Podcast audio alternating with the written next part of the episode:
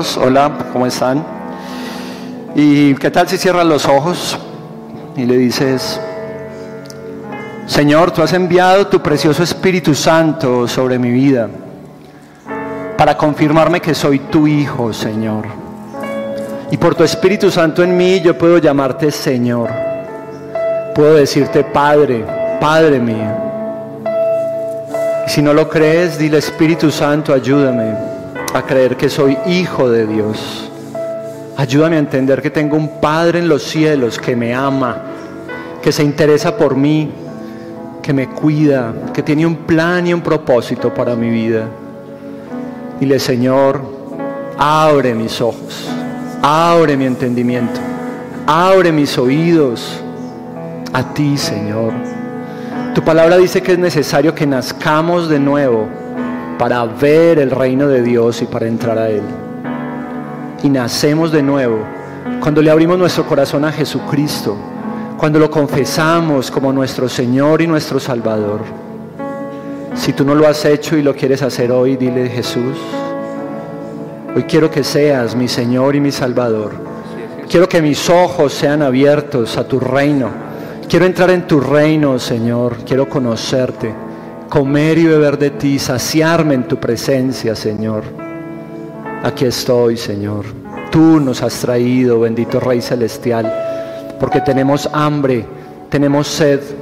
Queremos, Señor, comer de lo que tienes hoy para nosotros, del pan que colocas en la mesa para cada uno de nosotros. Y no queremos perdérnoslo, Señor, porque como hermanos venimos a compartir contigo, Señor, las buenas nuevas de tu palabra de esperanza, de fortaleza, para seguir adelante, confiando, creyendo, esperando, transformándonos al mirarte a ti permitir que tú vivas a través de nosotros. Gracias Señor por este momento, Padre. Gracias por este tiempo que a pesar de las circunstancias nos permite reunirnos, congregarnos como hermanos a tus pies, Señor. Te oramos, Señor, por todos aquellos que están tristes, porque tienen familiares enfermos, porque de pronto están en una UCI, porque les han entubado, Señor, porque los médicos están esperando que el cuerpo reaccione, Padre. Te oramos hoy, Señor, como hermanos, para que tu Espíritu Santo se pasee por todas las UCIs. Y hoy en el nombre de Jesús los levantes a todos, Señor. Hoy sus pulmones respondan en el nombre de Jesús. Hoy los niveles de oxigenación de la sangre suban en el nombre de Jesús, Señor. Hoy el COVID retroceda en el nombre de Jesús, Señor. Y haya sanidad en los hospitales, Señor. Y tú soples tu viento, Señor, y te lleves este bicho, Señor, de la ciudad, del mundo, Padre. Tú eres poderoso y soberano. Tú reinas y gobiernas. Y eres nuestro Señor, quien nos cuida y nos guarda, Señor porque tú eres nuestra fortaleza, Padre. Y te oro, Señor, para aquellos que han perdido a sus seres queridos, que se gocen, Señor, porque están contigo, deleitándose en tu presencia, Señor, disfrutando de tu amor y de tu gracia. Y mientras ellos van a ti, Señor, te pido que los consueles, que les llenes de paz, que les llenes de gozo, que entiendan tu voluntad, Señor, que a ti nada se te escapa de las manos que todo esto es tu parte de tu plan, Señor. Que lo importante es que mientras estemos acá, te miremos a ti, Señor. Estemos transformando nuestras vidas y haciendo el bien, Señor. Mientras tú regresas o nos llamas a tu presencia de una u otra manera, Señor. Gracias, precioso Rey. Gracias, soberano Señor, por tu amor, por tu bondad, amado Rey Celestial. Te damos la gloria, te damos la honra, te damos el poder y la autoridad a ti, Señor. Estamos bajo tus manos, estamos bajo tu cobertura. Y en el nombre de Jesús reprendemos toda obra de la oscuridad en este lugar. En el nombre de Jesús le ordenamos a Satanás que retroceda de este lugar, de la iglesia de Jesús de Nazaret, porque nada puede prevalecer contra ella, porque ella reina y gobierna. Y tú, Señor, te revelas a través de ella con poder y autoridad para darnos tu verdad, tu gracia y tu amor, Señor. Quedamos en tus manos, Padre. Gracias porque llenas este lugar de tus ángeles guerreros porque tu Santo Espíritu nos habilita para escuchar tu palabra, Señor, y entender y discernir la intención de lo que Pedro nos quiere decir. Gracias, bendito Rey Celestial, en el nombre precioso de Jesús. Amén, amén y amén.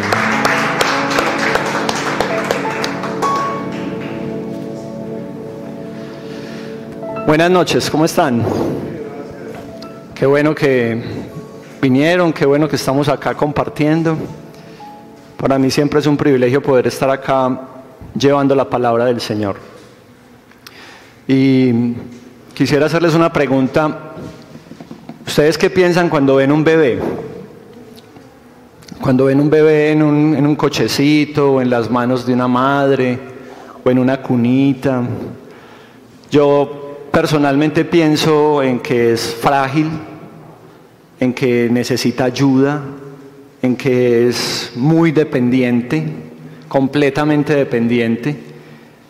También pienso en quién será ese bebé, en quién se convertirá, qué traerá ese bebé para el mundo, qué bendición será, un inventor, un presidente, un cirujano, cuántas vidas salvará, con quién se relacionará, quién lo influenciará a él, quién lo guiará, o él a quién mirará para seguir a esa persona.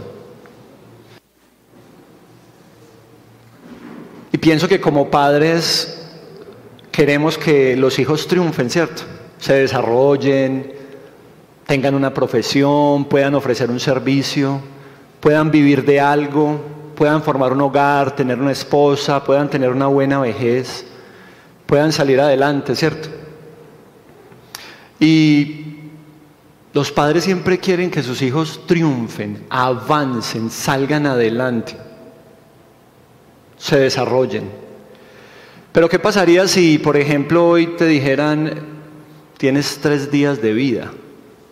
Tú tienes tres días de vida y tú tienes ese bebé y sabes que en tres días no le vas a poder decir todo, no le vas a poder enseñar todo, no le vas a poder mostrar todo. ¿Qué harías? porque tú quieres que ese bebé crezca, se desarrolle, salga adelante. ¿Qué le escribirías? ¿Qué palabras le dejarías? ¿Qué harías? Y eso es lo que hace el apóstol Pablo en la segunda carta de Pedro. Si miramos la segunda carta de Pedro en el capítulo 1, versículo 12 al 15, perdón, amor, ¿me puedes traer el celular, por favor? Eh, Busquémoslo. Primera, la segunda de Pedro, versículo, capítulo 1, versículo 12 al 15.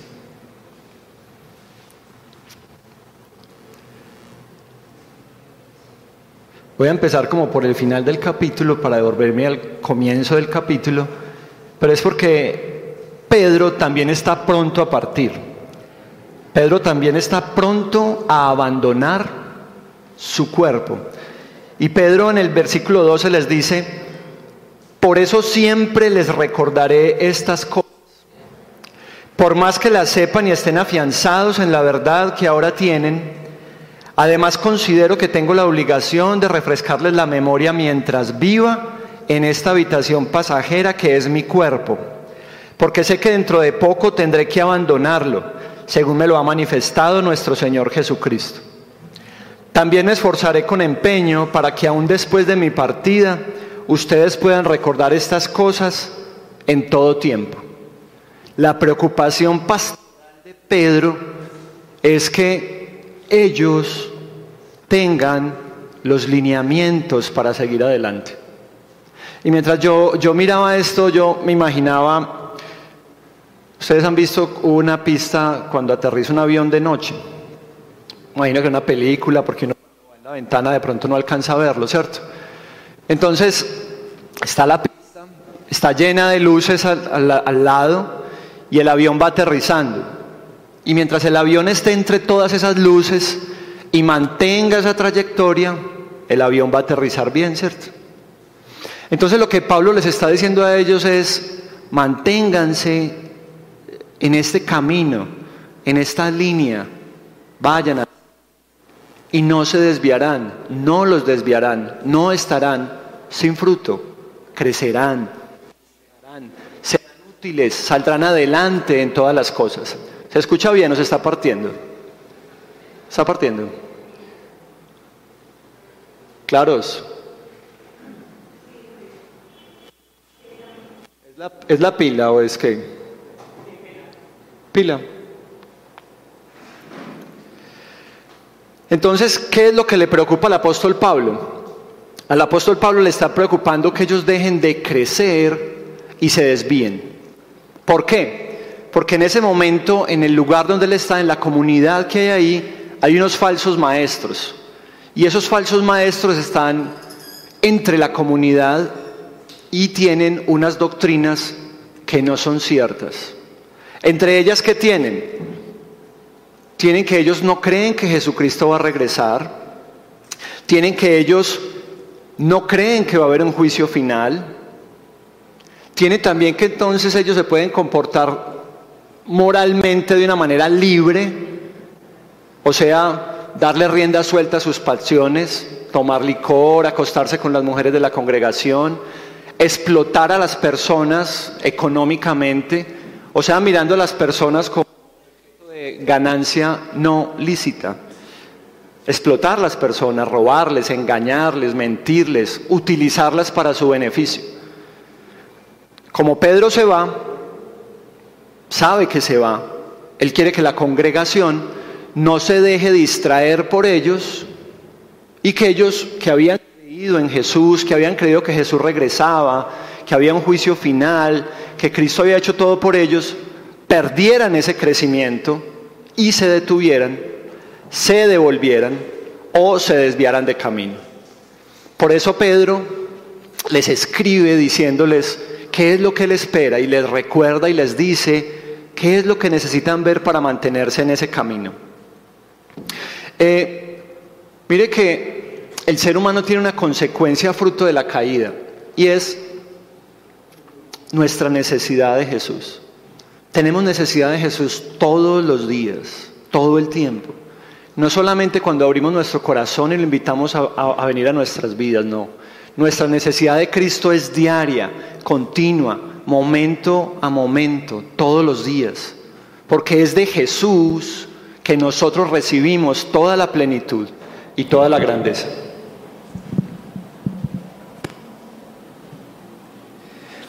Vamos a leer entonces el pasaje de Leamos segunda de Pedro 1 al 11.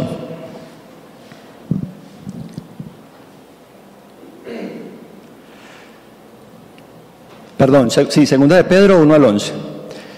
Dice el versículo 1. Vamos a leer primero todo el pasaje y luego vamos pasando por versículos. ¿Listo? Yo lo voy a leer en la versión, nueva versión internacional. Segunda de Pedro 1, 1 al 11. Simón Pedro, siervo y apóstol de Jesucristo, a los que por la justicia de nuestro Dios y Salvador Jesucristo han recibido una fe tan preciosa como la nuestra, que abunden en ustedes la gracia y la paz por medio del conocimiento que tienen de Dios y de Jesús nuestro Señor.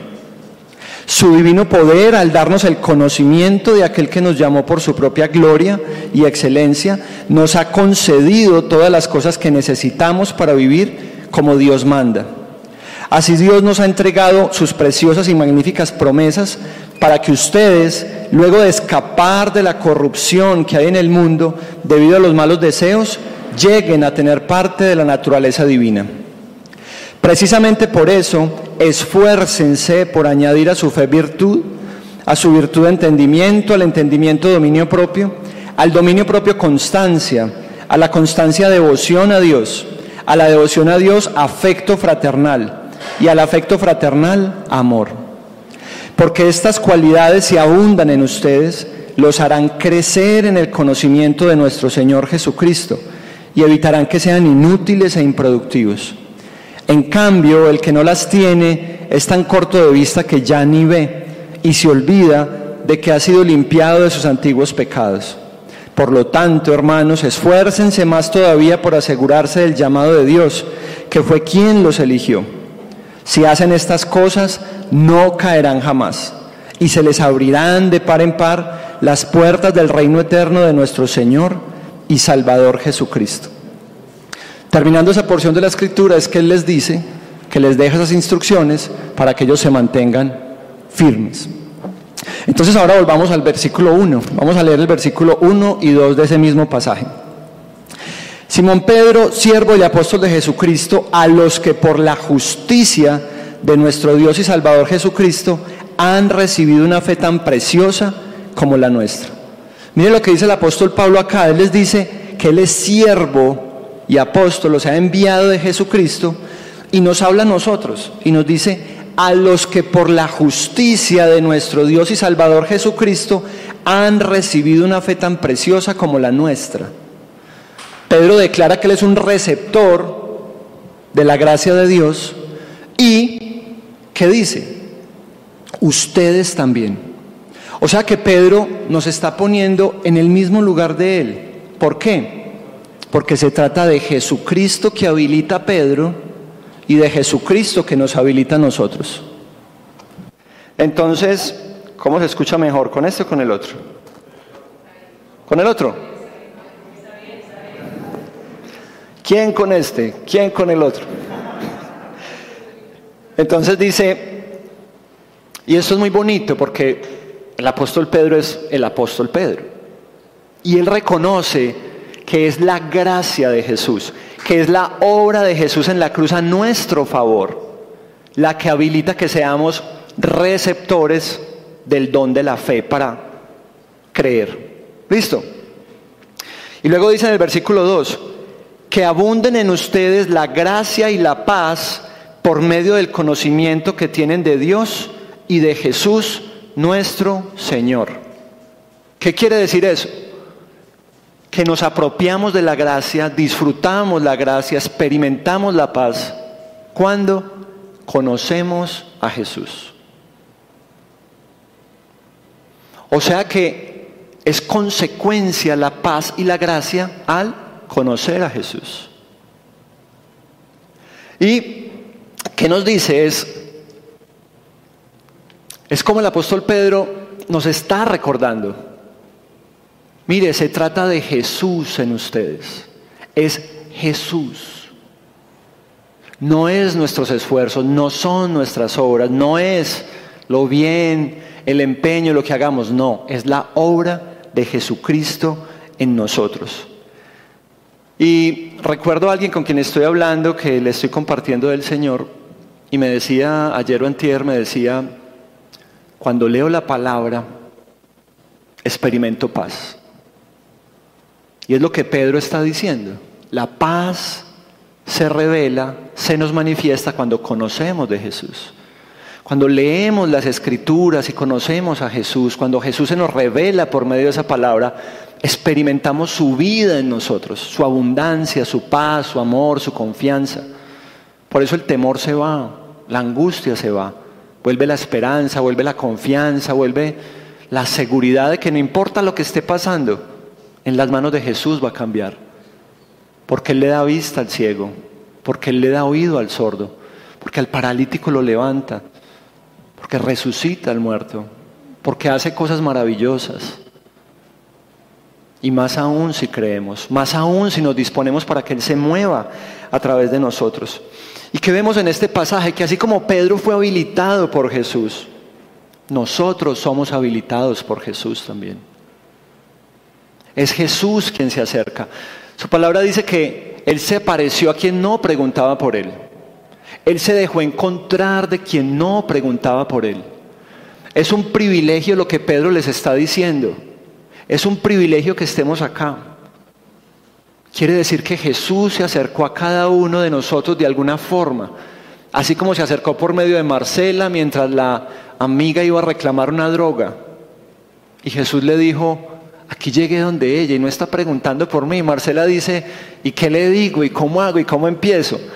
Y la respuesta Marcela es, Jesús se aparece al que no pregunta por él, al que no lo está buscando, pero llega. Y ahí está. Y dispone todo. Y eso es un privilegio hermoso para que ustedes no dejen de darle gracias a Dios de que Él haya venido a sus vidas, se haya revelado a sus corazones y ustedes puedan contar con Él en ustedes. Pasemos al siguiente versículo, al versículo 3. Vamos a leer el 3 y el 4. Mire, Dios quiere que vivamos con excelencia. Dios quiere que florezcamos. Dios quiere que nos desarrollemos. Dios quiere, como ese padre que veía, veía a ese bebé indefenso, que usted lo ve y usted quiere proporcionarle todo para que ese bebé sea una persona de bien en la sociedad, ¿cierto? Entonces no es extraño que Dios quiera lo mismo con nosotros, ¿cierto? No es extraño que Dios nos quiera ver y crecer, prosperar, progresar, salir adelante. No es extraño que nos, nos jale las orejas, que nos discipline. No es extraño que nos diga por ahí no es, no es así, que nos cierre una puerta, que nos deje esperando un tiempo para que entendamos. Es un Padre que nos ama y que quiere lo mejor para nosotros. Y eso es lo que el apóstol Pedro no quiere que la comunidad pierda de vista, que Dios los ama, que Dios es real y es verdad. Y dice el versículo 3, su divino poder, al darnos el conocimiento de aquel que nos llamó por su propia gloria y excelencia, nos ha concedido todas las cosas que necesitamos para vivir como Dios manda. Así Dios nos ha entregado sus preciosas y magníficas promesas para que ustedes luego de escapar de la corrupción que hay en el mundo debido a los malos deseos, lleguen a tener parte de la naturaleza divina. Aquí lo que el apóstol Pablo nos está recordando es que es posible vivir una vida cristiana con excelencia, con amor, con gozo, con plenitud. Él está diciendo que en la palabra, en la escritura, Dios nos ha dejado promesas que ha cumplido a lo largo de la historia, que por lo tanto, si ha cumplido Antiguo Testamento va a cumplir el Nuevo. El Antiguo dice que venía Jesús por medio de María la Virgen. Vino Jesús, que iba a morir y que iba a resucitar. Murió y resucitó por el poder de Dios. Fue lleno del Espíritu Santo. Fue guiado con poder por el Espíritu Santo. Vimos señales, milagros y prodigios en la escritura. El mismo apóstol Pedro fue testigo cuando Dios desde el cielo habló y dijo, este es mi Hijo amado en quien tengo complacencia. A él seguid, a él oíd. También fue testigo cuando fue crucificado, cuando resucitó y se les apareció. Fue testigo cuando él murió y se fue para la barca y dijo, no, esto se acabó, ya Jesús se fue, ¿quién va a seguir haciendo milagros? ¿Quién va a seguir haciendo señales? Y Pedro volvió a pescar. Cuando vio a Jesús en la orilla, no sabía que era Jesús. Jesús le dijo, después de que venía cansado de pescar, le dijo, tira la, la red a la derecha. Y sacó la mayor cantidad de peces y se dio cuenta que era Jesús de nuevo. Pedro fue testigo de eso y le está diciendo a la comunidad, eso es cierto, eso es verídico, Él existe, Él va a volver, va a haber un juicio final, va a volver por nosotros. Por lo tanto debemos estar en la línea como el avión que va aterrizando en ese camino. Mantengámonos en el camino. A ellos les decían, esos son los del camino. Ahí vienen los del camino. Los del camino de Jesús, los que seguían a Jesús, los que, iban detrás de Él.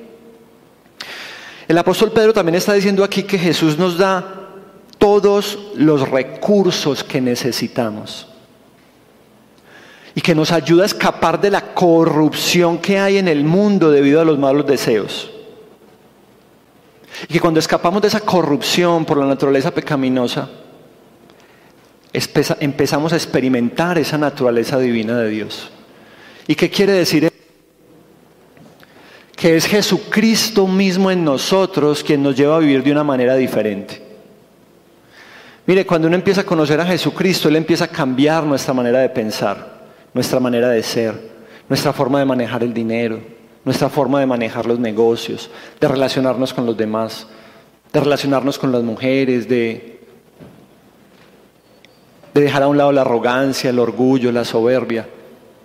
Porque esas pasiones que hay en nosotros cuando les damos rienda suelta en nuestras vidas son las que llevan a que la maldad se mantenga en el mundo creciendo y que, que afectemos a otros inconsciente o involuntariamente por ambiciones egoístas. Pero cuando Jesucristo llega a la vida de cada persona, empezamos a cambiar. ¿Qué le dijo Jesús a Saqueo que lo llamaba desde un árbol? Saqueo, hoy es necesario que yo vaya a tu casa.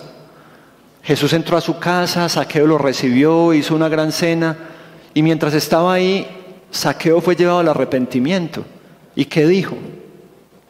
Señor, voy a devolver todo lo que he hecho mal Voy a dar la mitad de lo que tengo por todo lo que he hecho mal. La presencia de Jesús lo llevó a cambiar, a transformarse.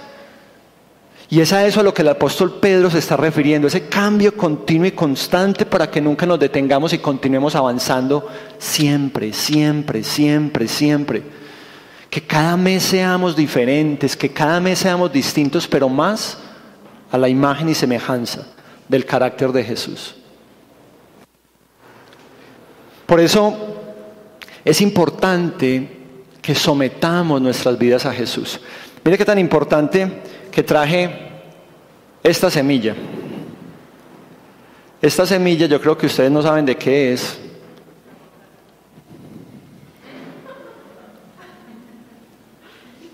Es de aguacate. Yo decía que no, porque como las de aguacate tradicionales son como más grandes y a ¿cierto? Ya estas son como de tomatico, el de aguacate hash. Entonces es diferente. Entonces mire, por ejemplo, esta semilla de aguacate tiene todo el potencial de convertirse en un bosque. Y en esta semilla de aguacate está puesto todo lo que Dios quiso que ella fuera. Entonces, si sembramos esta, esta frutica de esta semilla de aguacate,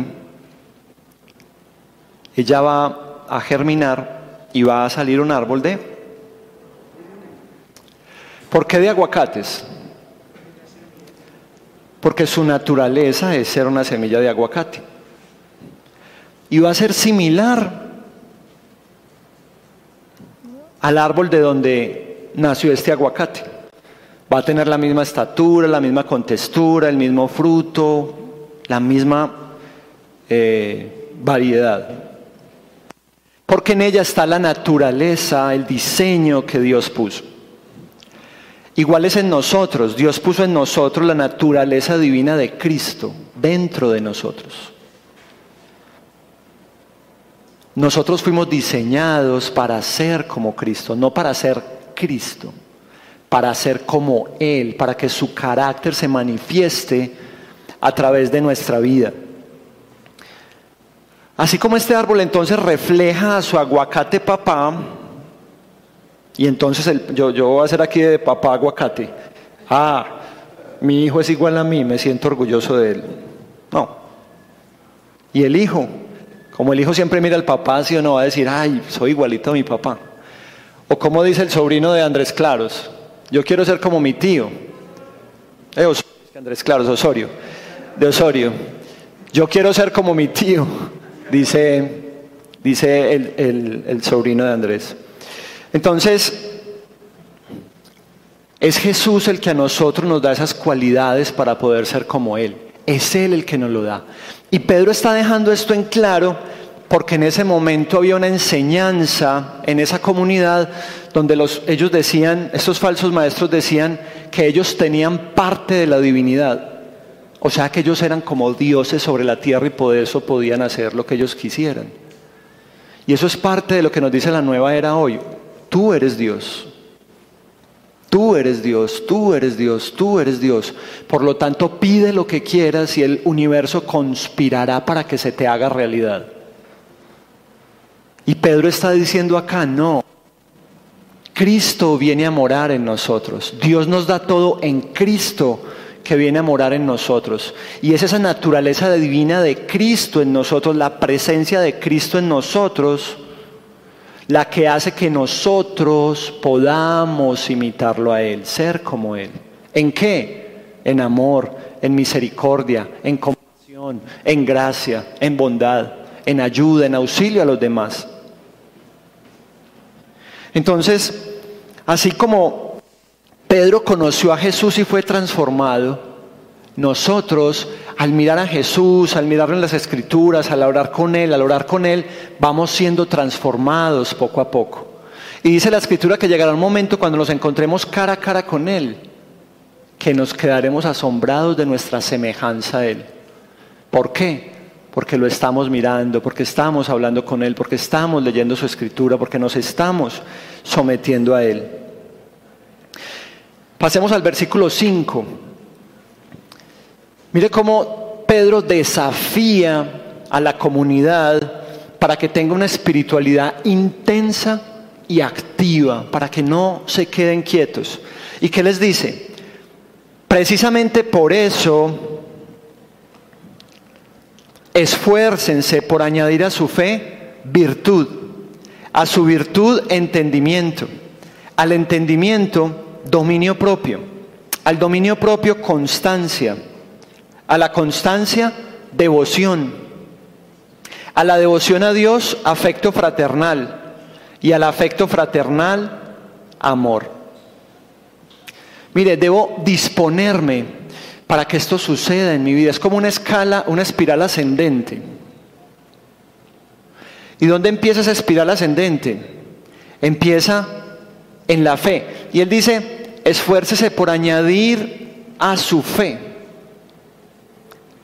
Pero en el versículo 1, ¿qué dice? En el versículo 1 dice, en el versículo 3, él nos dice, que su divino poder nos ha dado el conocimiento de aquel que nos llamó por su propia gloria y excelencia y nos ha concedido todas las cosas que necesitamos para vivir como Dios manda. O sea que se esfuerces por añadir a su fe, lo que él le está diciendo ahí es, tome de todo lo que ya Cristo puso en usted. Eche mano de todo lo que Él ya te dio, ya te entregó absolutamente todo, todo lo tienes en Cristo. Si usted va a hacer un sancocho de pollo, usted necesita todo. Necesita la yuca, la papa, el pollo, el agua, la sal, necesita la olla, necesita la leña, los ladrillos donde ponerlo, la parrilla para que la olla no se caiga Necesita sincronizar todo para que se haga un delicioso sancocho. Todos esos ingredientes usted los tiene que conseguir en el supermercado para hacer ese sancocho. Pero en este caso, el apóstol Pedro nos está diciendo, le está diciendo a esa comunidad, ya Dios te ha dado todo. Todo te lo, te lo he dado en mi Jesucristo. Echa mano de todo lo que te he dado Y yo hablaba con otra persona y le decía por WhatsApp, tú necesitas someterte al Señor, tú necesitas que el Señor guíe tu vida, tú necesitas disponerte para ser transformado. Y me contesta, Dios te oiga.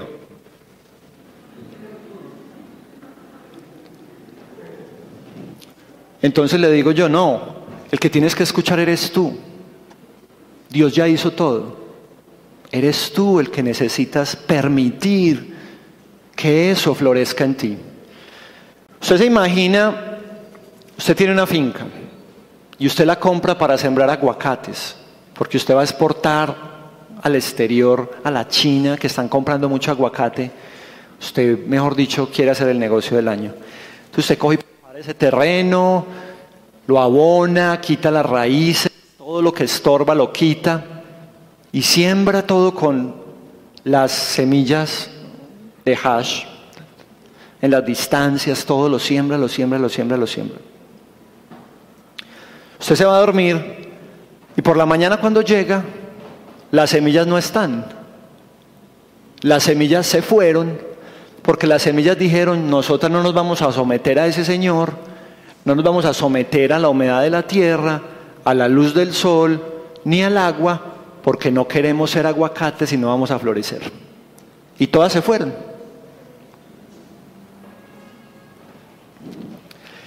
Es como ilógico, ¿cierto? Pues eso pasará, podrá pasar. No, no, porque ella no piensa, ella no se mueve, ella tiene un diseño y Dios por su poder, poder de su palabra le ordenó que iba a florecer y fructificar hasta que la arranquen, la maten o la corten. Y ella hace eso. Pero nosotros no. Nosotros no. Dios puso todo en nosotros para que florezcamos, prosperemos, nos desarrollemos.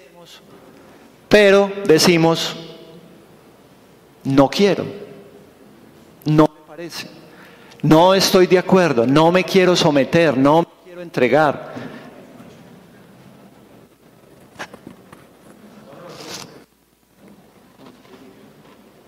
No me quiero entregar. Entonces, ¿qué dice el apóstol Pablo en el versículo 5? Dice, tomen de todo lo que he puesto en ustedes y mire, la fe, ¿usted tiene fe? ¿Ustedes tienen fe? ¿Dónde la consiguieron?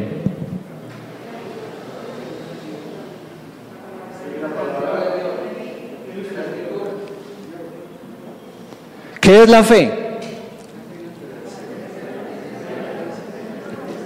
Un don de Dios. La fe es un don de Dios. Cada uno haga conforme al don de fe que se le ha dado. Según su don de fe, usted ora por los enfermos, usted ora por un endemoniado, usted ora por las finanzas, usted ora por... Mire que usted cuando dice, ah, oremos con aquel, Ah, digámosle aquel otro. Ah, ¿por qué? Porque ven que en esa persona hay un don para algo. ¿Ustedes no han visto nuestro pastor Pablo Cano, el don de fe que él tiene? Hace como 15 años dijo que en esa esquina iba a ser un lugar que iba a mandar misioneros para todo el mundo, que iba a funcionar las 24 horas del día y iba a ser... Ya lo conocen, ¿cierto? Ya conocen el lugar. Es hermoso, es espectacular, ¿no? Y Dios con el don de fe que le dio a Pablo Cano, Pablo Cano lo declaró. Y ahí está, ahí lo estamos viendo. En plena pandemia, donde todo mundo cierra, donde las cosas están, y se levantó ese monstruo hermoso, con lo mejor, porque es divino. Yo ya todos fueron. ¿Quién falta por ir? Van a ver cómo se ponen cuando vayan allá. ¿Han visto los videos, cierto? Hermoso.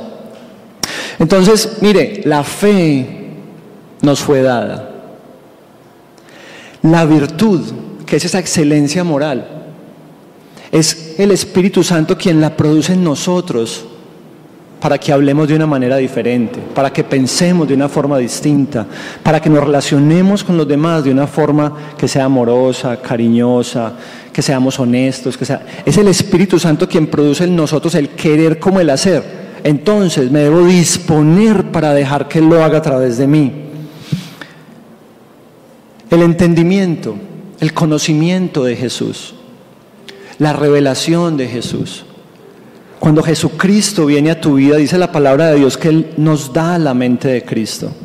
Que el Espíritu Santo es quien nos muestra la verdad de la mentira para que podamos ver y discernir las cosas y podamos entender. ¿De dónde viene eso? de la dotación que Cristo nos da. Ahí está, en su Espíritu Santo nos la entregó. El dominio propio. ¿Qué dice en Timoteo?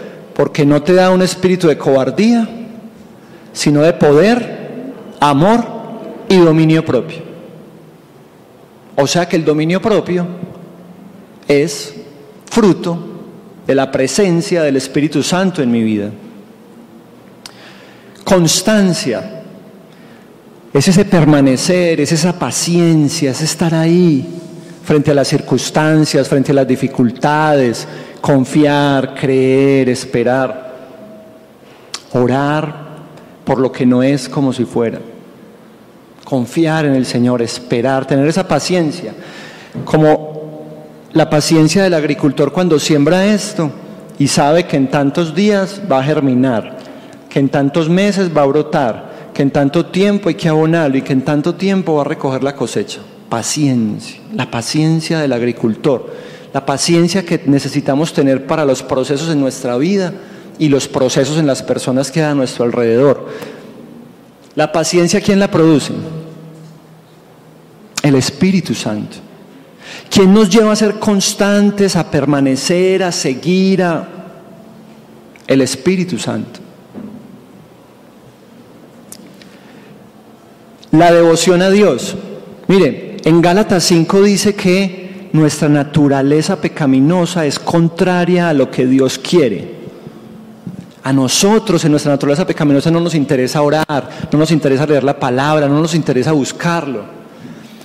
¿Quién produce en nosotros el anhelo y el deseo de que hablemos con Dios? El Espíritu Santo. ¿Por qué? Porque el Espíritu Santo quiere glorificar por medio de nuestras vidas a Jesús, a Dios y nos lleva a que en nuestra debilidad a ver cómo oramos, a ver de qué manera oramos, a mostrarnos la voluntad de Dios. El afecto fraternal, o sea, cómo nos tratamos nosotros como hermanos. Mire, cuando yo me relaciono mal con alguien, el Espíritu Santo me dice, eso no estuvo bien, así no es. Entonces, ¿quién produce en mí que yo tenga afecto con la otra persona? El Espíritu Santo. ¿Y cómo termina esa espiral ascendente? Termina en el amor. ¿Y qué dice Romanos 5:5? Que el amor de Dios ha sido derramado en nuestros corazones por medio del Espíritu Santo que nos ha sido dado. Entonces, Dios nos ha dado todo esto, Dios nos ha entregado todo esto. ¿Qué es lo que el apóstol Pedro está diciendo? Permanezcan, sométanse al señorío de Cristo. Permitan que Jesucristo reine en sus corazones, en todas las áreas de sus vidas. No se resistan, no se resistan. Para que no estorbemos la obra del Espíritu Santo en nosotros. ¿Usted se imagina este aguacate resistiéndose a hacer aguacate? Yo no quiero ser aguacate, yo quiero ser un palo de mandarinas. Alegando con su naturaleza, con su diseño. No, él crece como un árbol de aguacates y florece y da aguacates y aguacates y usted tiene que regalarlos, se le pudren, los ve tirados en el suelo, porque fue diseñado para eso. ¿Y usted, a quién le tocó el gato Félix? ¿Qué tenía el gato Félix? Una maletica, ¿sí o no? ¿Qué sacaba de esa maletica? Todo lo que necesitaba, ¿sí o no? Entonces, imagínense, el apóstol Pedro les está diciendo, vean, ustedes son como este algodoncito. No se resistan a Cristo, déjense permear completamente de Él que Cristo les inunde todo, los llene todo, y lo que ustedes destilen sea la presencia de Jesús, su amor, su gracia, su bondad, su poder, su autoridad. Que usted no se meta aquí con un impermeable como los que manejan moto cuando va a llover, que paran debajo de un puente, se ponen un impermeable y siguen en su moto tranquilos y no se mojan nada, llegan sequitos. No, el apóstol Pedro nos está diciendo, permite que la presencia de Cristo te sumerja, su conocimiento, su gracia, su amor, porque es de la única forma que vamos a experimentar lo que Él es y que vamos a hacer lo que Él quiere que seamos. Yo no sé si usted está estancado en algún área en este momento, en algún área. Pregúntate si esa área está sometida al señorío de Cristo. Pregúntate si no has sometido esa área a Cristo, si le huyes a Cristo, si le entregas unas áreas y otras no. ¿Tú crees que quien murió por ti en la cruz por amor a ti te va a engañar, te va a decepcionar, te va a robar, te va a mentir, te va a utilizar? ¿Tú crees eso? Eso es lo que creen los falsos maestros y eso es lo que Pedro no quiere, que nosotros nos lleguemos a convertir en falsos maestros. Porque si no creemos en Jesús, que es la verdad, quien murió por nosotros, que es el amor revelado de Dios sobre la tierra, y no creemos en Él, entonces ¿sabe quién vamos a creer? En un falso maestro. ¿Sabe qué me contaron en estos días? Que un gatico se murió y que la señora estaba muy triste. ¿Y sabe qué pasó? Alguien le dijo que había una señora que hablaba con los gatos. ¿Y qué creen que hizo la señora?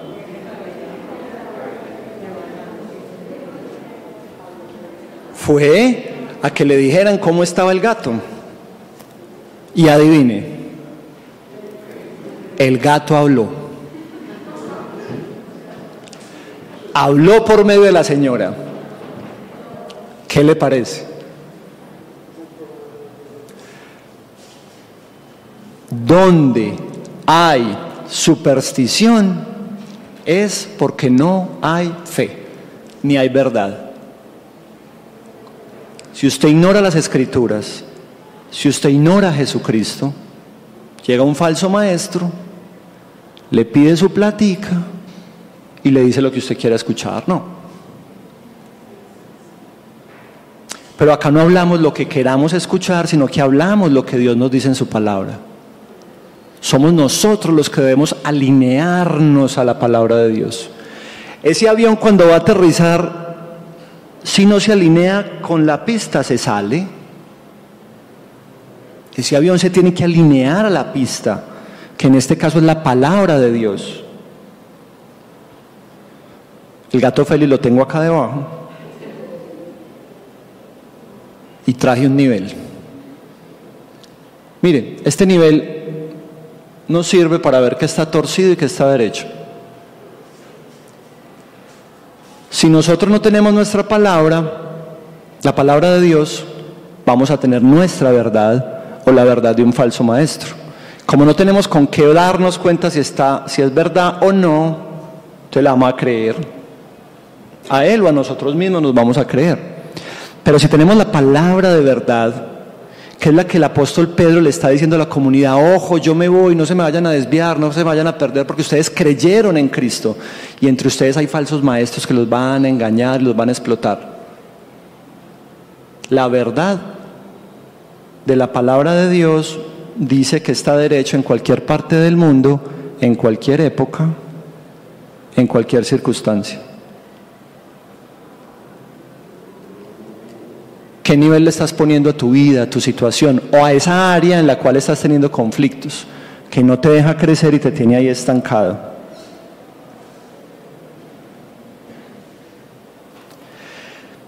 Entonces, esa espiral que va ascendiendo comienza al poner en obra lo que Cristo me ha dado. Es Dios quien me habilita completamente. Es decir, yo me dispongo, Él pone el querer como el hacer en mi corazón, Él me inquieta, Él me dice, Él me habla. Pero yo me resisto al señorío de Cristo.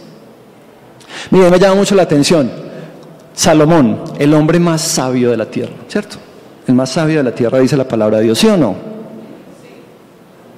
Salomón cayó. ¿Cómo terminó Salomón? Mal. Supremamente mal terminó Salomón. ¿Por qué terminó mal? Porque a pesar de que era tan sabio, desobedeció lo que Dios le decía en sus escrituras. Y él por hacer alianzas políticas con las naciones de los lados, entonces se casaba con esta mujer, con esta, con esta, con esta, con esta, con esta, con esta, con esta. Y cada una tenía su creencia, su Dios. ¿Y qué terminó haciendo Salomón? Adorando a los dioses de ellas, les construyó los templos de ellas y terminó adorando. Cuando la alianza de Salomón era con Dios y Dios con él, fue Dios quien le dijo todo lo que le iba a dar y lo que iba a hacer con él. Él no tenía que hacer esas alianzas, pero él no sometió esa área de su vida al señorío de Cristo. Y fruto de eso cayó y se dividió luego la tierra de Israel, se dividió el reino del norte y del sur, fruto de eso. ¿Y quién era él? Un hombre supremamente sabio. Y entonces si lo traemos hoy a nuestra realidad, usted puede ser el cirujano más teso del mundo, pero si usted no somete su vida al señorío de Cristo, eso lo va a destruir. Así de sencillo. Mire, jugadores de fútbol supremamente talentosos, ¿cómo terminan? ¿Cómo está el tren Valencia? ¿Cómo está? Él mismo se lamenta, él cuenta todo lo que se ganaba, lo que recibía, no tiene nada.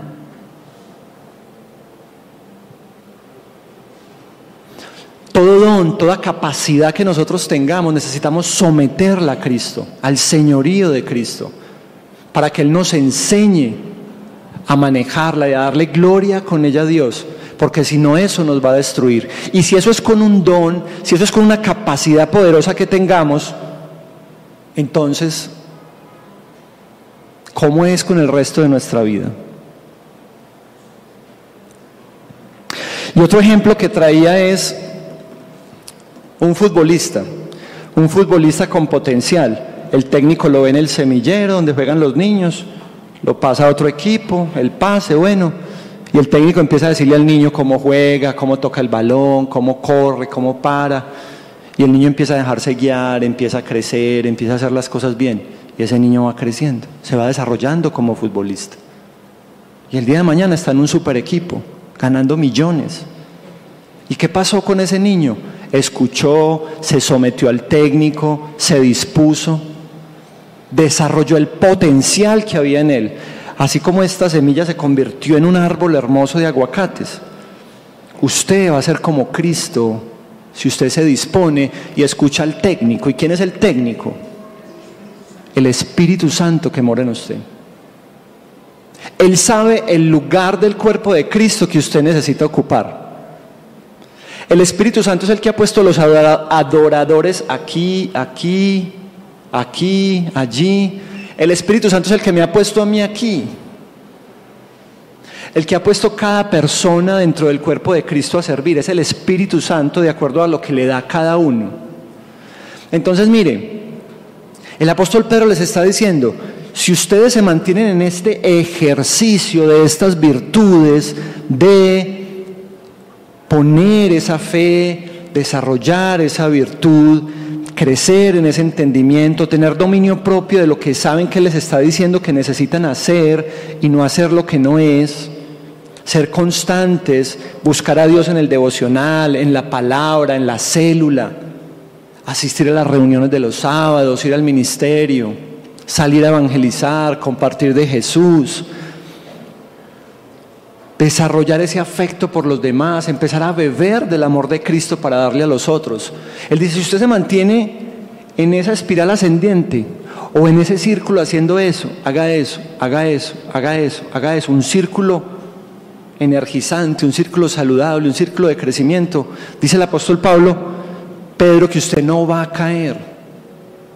Miremos lo que dice en el siguiente versículo, dice en el 8, dice, porque estas cualidades, si abundan en ustedes, los harán crecer en el conocimiento de nuestro Señor Jesucristo y evitarán que sean inútiles e improductivos. Cuando un arbolito de estos no germina, no da frutos, el que lo cultiva lo aporca, lo poda, le pone cuidado y le da otra oportunidad. Y si no, lo corta y siembra otro. ¿Cierto?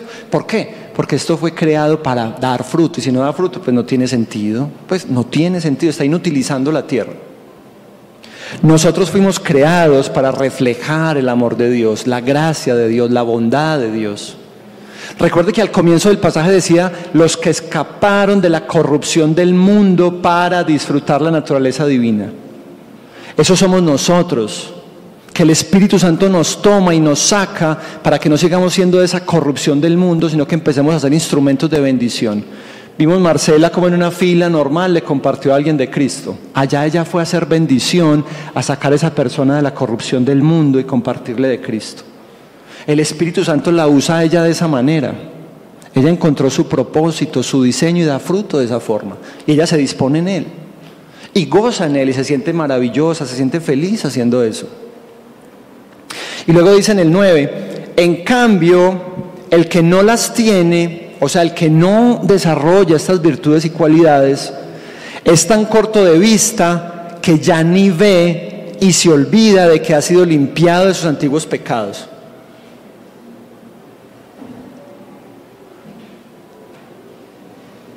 Pierde el conocimiento de lo que Cristo es y hizo por él y se entenebrece. Después de que la luz del mundo, que Cristo vino a él y alumbró su vida, se olvida de eso. Se devuelve, se devuelve y deja atrás de cultivar este ciclo de crecimiento y transformación. Y eso nos puede estar pasando a algunos acá. Que estemos aquí estancados, que no le veamos sentido a esto, que estamos aburridos cuando el apóstol Pedro te está diciendo, examina este círculo y vuélvelo a poner adelante en ti. Mira que no estás sometiendo al señorío de Cristo y permite que todo esto vuelva a florecer en ti, que esa vida de Dios vuelva a levantarse en ti. Y dice el 10, por lo tanto, hermanos, esfuércense más todavía por asegurarse del llamado de Dios que fue quien los eligió. Mire, fue Dios quien nos llamó, fue Dios quien nos atrajo, fue Cristo quien se reveló a nosotros. Y somos nosotros los que debemos disponernos a esa gracia, a ese amor, a esa misericordia y disponernos en sus manos para que haga de nosotros su voluntad. Mire, muchos de ustedes están buscando el sentido y el propósito de sus vidas. No lo van a encontrar si no se someten al señorío de Cristo. Van a tratar de llenar su vida con mil cosas, pero no los va a llenar y no los va a satisfacer. Porque fuimos creados para brillar con la luz de Cristo. Fuimos creados para florecer permaneciendo en Jesús, para dar fruto de su mano ese es nuestro diseño, ese es el plan de Dios. A mí personalmente me parece maravilloso, me encanta. Me encanta disponerme en las manos del Señor y decirle, Señor, transfórmame, renuévame, ayúdame, muéstrame, quita, pon, haz lo que tú quieras. Te pertenezco, Señor. Y le digo, qué privilegio es poder llevar tu palabra, qué privilegio es poderla estudiar, qué privilegio es poder estar acá con ustedes. ¿Por qué? Porque Dios me creó para esto, Dios me hizo para esto. Y si yo me resisto, y si yo me niego, y si yo no lo quiero, soy yo el que me pierdo de sentir el propósito, el gozo y la plenitud de estar acá llevando la palabra de Dios. Igual cada uno de ustedes si se dispone, si tú sientes el llamado a estar aquí enseñando la palabra de Dios, ¿qué estás haciendo para poder estar acá? Debes empezar la célula, Debes empezar a capacitarte, meterte al liderazgo, empezar a estudiar la palabra de Dios. Y un día estarás acá enseñándoles a esta misma iglesia o a otra iglesia en cualquier parte del mundo. Igual si tienes anhelos y deseos de cantar, de tocar, de... Estás estudiando música, estás tocando un instrumento, te has acercado a Andrés, que es el líder de todo Ágape. Estás ensayando con ellos. ¿Qué estás haciendo? El Espíritu Santo empieza a llevarnos por ese camino, a decirle a ese avión, te vas a salir de la pista, por allá no es, volteate para acá, para que, es por aquí. No, yo voy por allá una vueltecita, no, yo, no, después, no, más tarde. Dispongámonos hoy, aterricemos en esa voluntad del Señor, en esa disposición de Cristo. Mire, esa espiral ascendente, si usted se mantiene ejercitándola, es así, y llega el amor, la plenitud de Dios. Pero si usted la rechaza, usted empieza una espiral descendente así, que lo lleva a la degradación, a la destrucción, a no saber quién es usted, a dañar a otros y termina siendo un infeliz. Y Dios te creó para que te mantengas así, creciendo en su amor y creciendo en su gracia. Entonces, Dios nos ha dado todo en Jesús, tenemos absolutamente todo. Conocer a Jesús nos saca de la corrupción del mundo y nos lleva a hacer el bien. Necesitamos continuamente someternos a Cristo para crecer en su gracia y en su amor. Resistirnos a Él nos lleva a ir a la corrupción, en degradación. Y resistirnos nos llevará a ser presa de falsos maestros. ¿Qué tal entonces si oramos? ¿Les parece?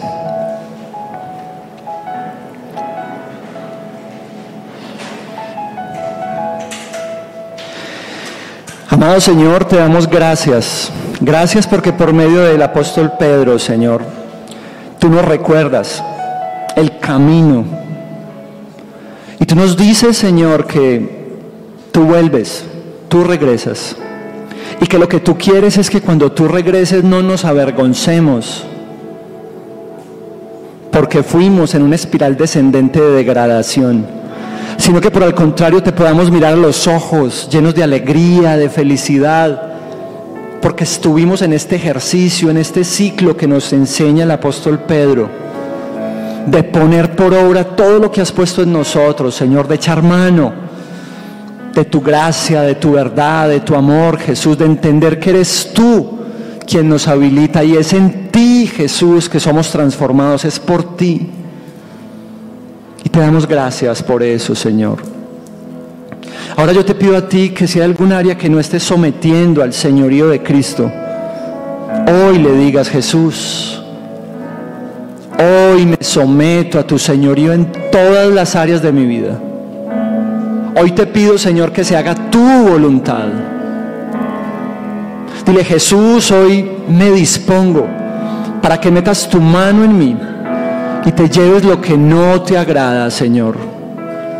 Para que metas tu mano en mí, Señor, y rompas, quebrantes, destruyes, arranques, desarraigues de mi vida, Señor, lo que no es conforme a tu voluntad. Tú sabes, Señor, lo que no me deja avanzar lo que no me deja progresar, lo que no me deja crecer. Señor, y hoy quiero ir en ese camino. Hoy quiero echar mano de toda tu vida en mí. Y me postro ante ti, Jesús. Me someto a ti, Señor. Declaro que eres mi Rey, mi Señor y mi Salvador. Y dile, Señor, hoy renuncio en el nombre de Jesús a todo pacto que yo haya hecho con cualquier falso maestro cualquier oración que haya hecho con otro falso maestro, Señor. Hoy renuncio a ella en el nombre de Jesús y declaro que todo eso queda clavado en la cruz de Cristo. Porque tu palabra dice que donde estás tú, Jesús, hay libertad y lo que tú libertares será verdaderamente libre. Jesús, hoy te recibo en mi corazón. Si tú no le has entregado tu vida, si hoy sientes ese llamado de realmente entregarte a Él y vivir para Él, dile Jesús, Hoy te invito a que vengas a morar en mi corazón. Hoy te abro mi corazón. Lléname con tu luz, con tu amor y con tu vida. Guíame, Señor, me someto a ti. Quiero que reines con poder y autoridad en mi vida porque ya no soy un esclavo del pecado. Soy un hijo de Dios, sellado y bautizado por tu precioso Espíritu Santo. Dile, Espíritu Santo, levántate en mí. Enciende tu fuego en mí. Aviva ese llamado en mí, esos dones en mí. Coloca tu visión en mi corazón, coloca tus planes en mi mente, porque quiero dejarme guiar por ti. Quiero desarrollarme, quiero prosperar y florecer conforme a tu imagen. Ser un hombre que ama, que perdona, que se reconcilia. Si tu matrimonio hoy está en problemas, si tú te sometes a Cristo, tu matrimonio será lo mejor que jamás pensaste. Porque todo lo que ponemos en las manos de Jesús es transformado.